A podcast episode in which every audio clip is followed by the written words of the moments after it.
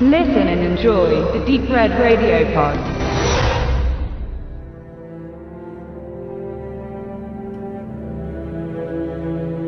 Der als Sohn griechischer Eltern in Australien aufgewachsene Regisseur Alex Proyas ist vor allem für seine Filme The Crow, Die Krähe 1994 und I, Robot 2004 mit Will Smith bekannt. Davor arbeitete er als Musikvideo- und Kurzfilmregisseur, bevor er sich in den letzten Jahren verstärkt Mystery Science-Fiction-Stoffen zuwandte, die perfekt für die große Kinoleinwand geschaffen scheinen, narrativ jedoch nicht immer überzeugen konnten. Sein wohl stimmigstes Werk ist der düstere Neo-Noir Dark City von 1998, der in visueller Hinsicht Maßstäbe setzte und unter Science-Fiction-Fans als Geheimtipp gilt. Kurz und abwechselnd zur Story. John Murdoch erwacht in der Badewanne eines Hotelzimmers. Er kann sich nicht mehr erinnern, wie er dorthin gelangt ist. Er leidet unter Amnesie. Das Klingeln eines Telefons lässt ihn aufschrecken. Am anderen Ende der Leitung spricht Dr. Schreiber, der Murdoch anfleht, aus dem Hotelzimmer zu fliehen, weil eine Gruppe mysteriöser Männer hinter ihm her sei. Während des Telefongesprächs entdeckt Murdoch die Leiche einer auf grausam rituelle Weise ermordeten Frau. Sekunden später fällt ein blutbeschmiertes Messer vom Tisch. Er ergreift die Flucht genau in dem Moment, als die Gruppe dunkel gekleideter Männer, die Strangers, also die Fremden im Film, im Zimmer ankommt. Durch einen Zufall erfährt Murdoch seinen Vornamen, von dem er sich zunächst nur an die Anfangsbuchstaben erinnerte und findet seine Frau Emma.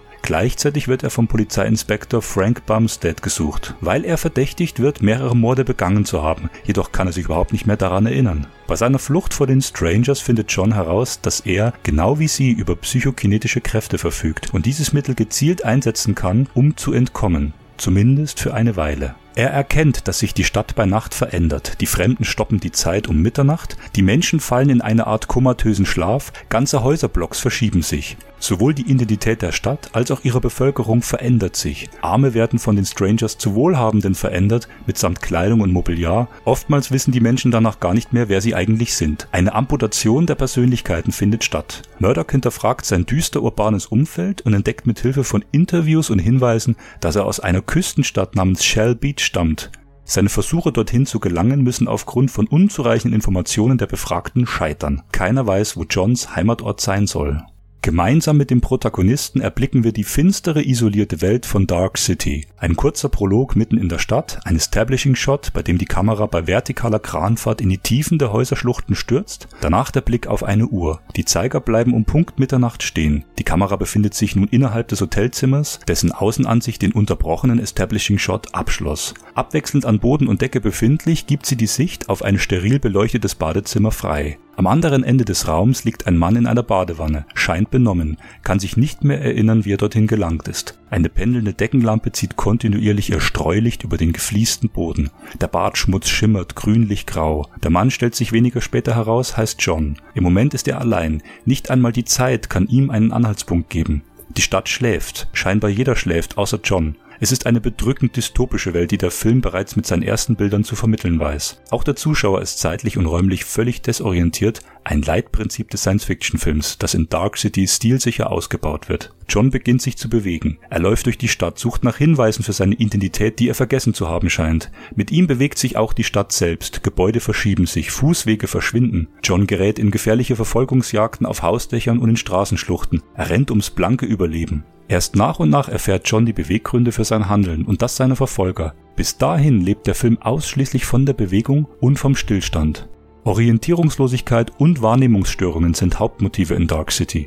Häufig werden in der Montage Bildfetzen mit eingestreut, die den bruchstückhaften Erinnerungen der Protagonisten entsprechen. Manchmal befindet sich eine Figur auch nur minutenlang allein und sucht in der finsteren Stadt nach Lösungen für unheilvolle Geheimnisse. Das geht so weit, dass die Stadt selbst zum Projektionsfläche der eigenen Gedankenflut wird. Sie wird von den Protagonisten gleich einem beweglichen Labyrinth geformt. Die Erzählung bedient sich neben vielem der leeren Descartes, weswegen der Film oftmals mit anderen Genrevertretern seiner Zeit verglichen wurde, wie zum Beispiel The Matrix, The 13th Floor oder Existence von David Cronenberg. Alle aus dem Jahre 1999, die jedoch alle nach Dark City erschienen sind. Mit The Matrix hat der Film beispielsweise gemeinsam, dass die Stadt bzw. der urbane Lebensraum als ein in sich geschlossener Mikrokosmos inszeniert ist. Jedoch bleibt der sich parallel entwickelnde Sinneszusammenhang von realer und künstlicher Welt bei Dark City außen vor. Es wird eben nichts oder nur sukzessiv sehr wenig erklärt. Vielmehr wird der Conceptual Breakthrough als wichtigstes Handlungselement etabliert. Der Zuschauer geht zusammen mit dem Protagonisten auf die Suche.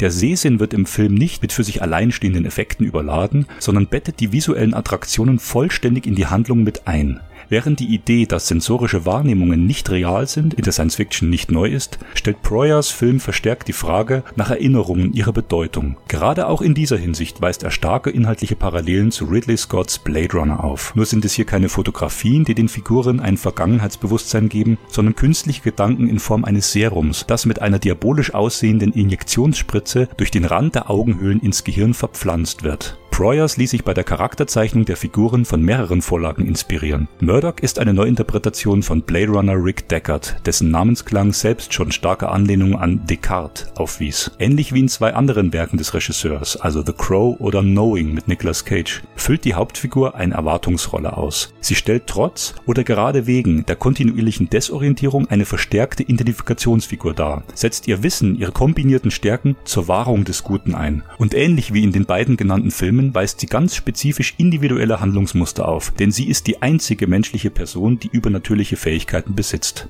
Die Charakteristika dieser Rolle sind gespalten und tragen zugleich. Die Rolle des klassischen Detektivs übernimmt der Schauspieler William Hurt in Dark City. Als Inspektor Frank Bumstead ist der John in all seinen Bewegungen dicht auf den Fersen.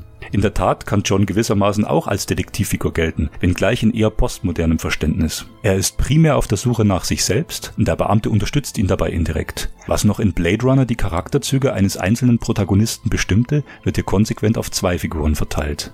Auch kommt die fast schon obligatorische Rolle des Mad Scientist, hier verkörpert durch Kiefer Sutherland vor, dessen Erkenntnisse seit Anbeginn der Filmgeschichte mit Verderben und Tragik verbunden sind. Wie schon in Das Kabinett des Dr. Caligari von 1920 sind die Errungenschaften des Wissenschaftlers zugleich sein Fluch. Die Strangers, die Fremden, erinnern in ihrer Erscheinung in Dark City zu Beginn stark an die Grauen Herren aus Michael Endes Momo von 1973. Sie tragen lange schwarze Mäntel und haben bleiche, unheimliche Gesichter.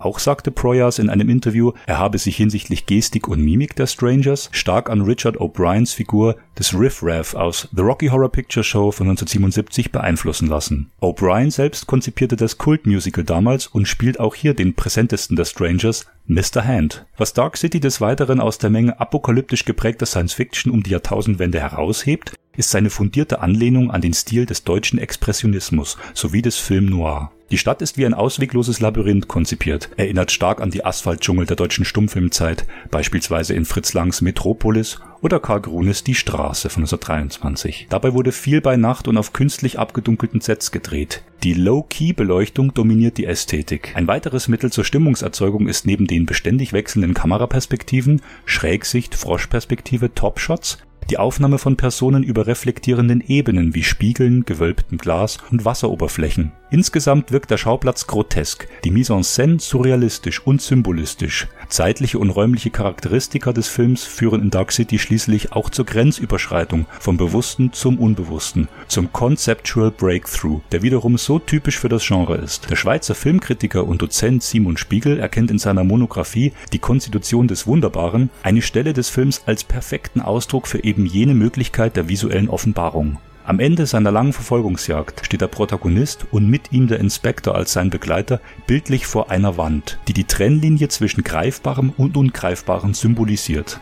Der Durchbruch, der hier stattfindet, der Durchbruch von künstlicher Stadtkonstruktion zu unendlichem, unergründlichem Weltraum, ist ein im eigentlichen Sinne gedanklicher, sich jedoch auf die unmittelbare Umgebung der Figuren auswirkt. Der Protagonist ahnt etwas und infolgedessen breitet sich das, was er vorhersieht, real vor seinen Augen aus, was gleichzeitig die Ironie seines Schicksals spiegelt. Am Ende, nach allen Durchbrüchen, steht der Held nach wie vor dem überwältigend Unfassbaren gegenüber. Er hat die Grenze nicht überwunden, sondern lediglich verschoben. Besser als hier lässt sich jenes räumlich-kognitive Verhältnis kaum zum Ausdruck bringen. Im Juli 2008 veröffentlichte New Line anlässlich des zehnjährigen Jubiläums des Films eine von Regisseur Proyas abgesegnete Director's Cut Version des Films auf Blu-ray und DVD. Diese neue Fassung ist über elf Minuten länger als die ursprüngliche Kinofassung und dabei die vom Regisseur favorisierte. Sie greift viel stärker die Spiralthematik des Films auf. Man erfährt, dass John einen spiralförmigen Fingerabdruck hat, der später von den Strangers als Weiterentwicklung gedeutet wird und auch Inspector Bumstead wird einige Male damit konfrontiert. Neben vielen kurzen Szenenumschnitten, die unter anderem die Beziehung zwischen Dr. Schreiber und den Strangers genauer visualisieren oder den zeitlichen Aspekt des Films filigraner erarbeiten, lassen sich am eindeutigsten die Veränderungen hinsichtlich Farbgebung und Schärfe des Filmbilds feststellen. Der Director's Cut weist hierbei einen stärkeren Grün- bzw. Gelbstich auf, wohingegen in der Kinofassung blaue oder graue Töne dominierten. In Deutschland wurde zuletzt im Mai 2012 nur die Kinoversion des Films auf Blu-ray und DVD neu veröffentlicht. Der Director's Cut ist in den USA, in England, Frankreich und vielen anderen Ländern erhältlich. Bei seiner Kinoauswertung 1998 floppte der Film weitestgehend, aber im Laufe der folgenden Jahre entwickelte sich Dark City zum Genre-Tipp für Science-Fiction-Fans. Und von mir gibt es eine klare Empfehlung.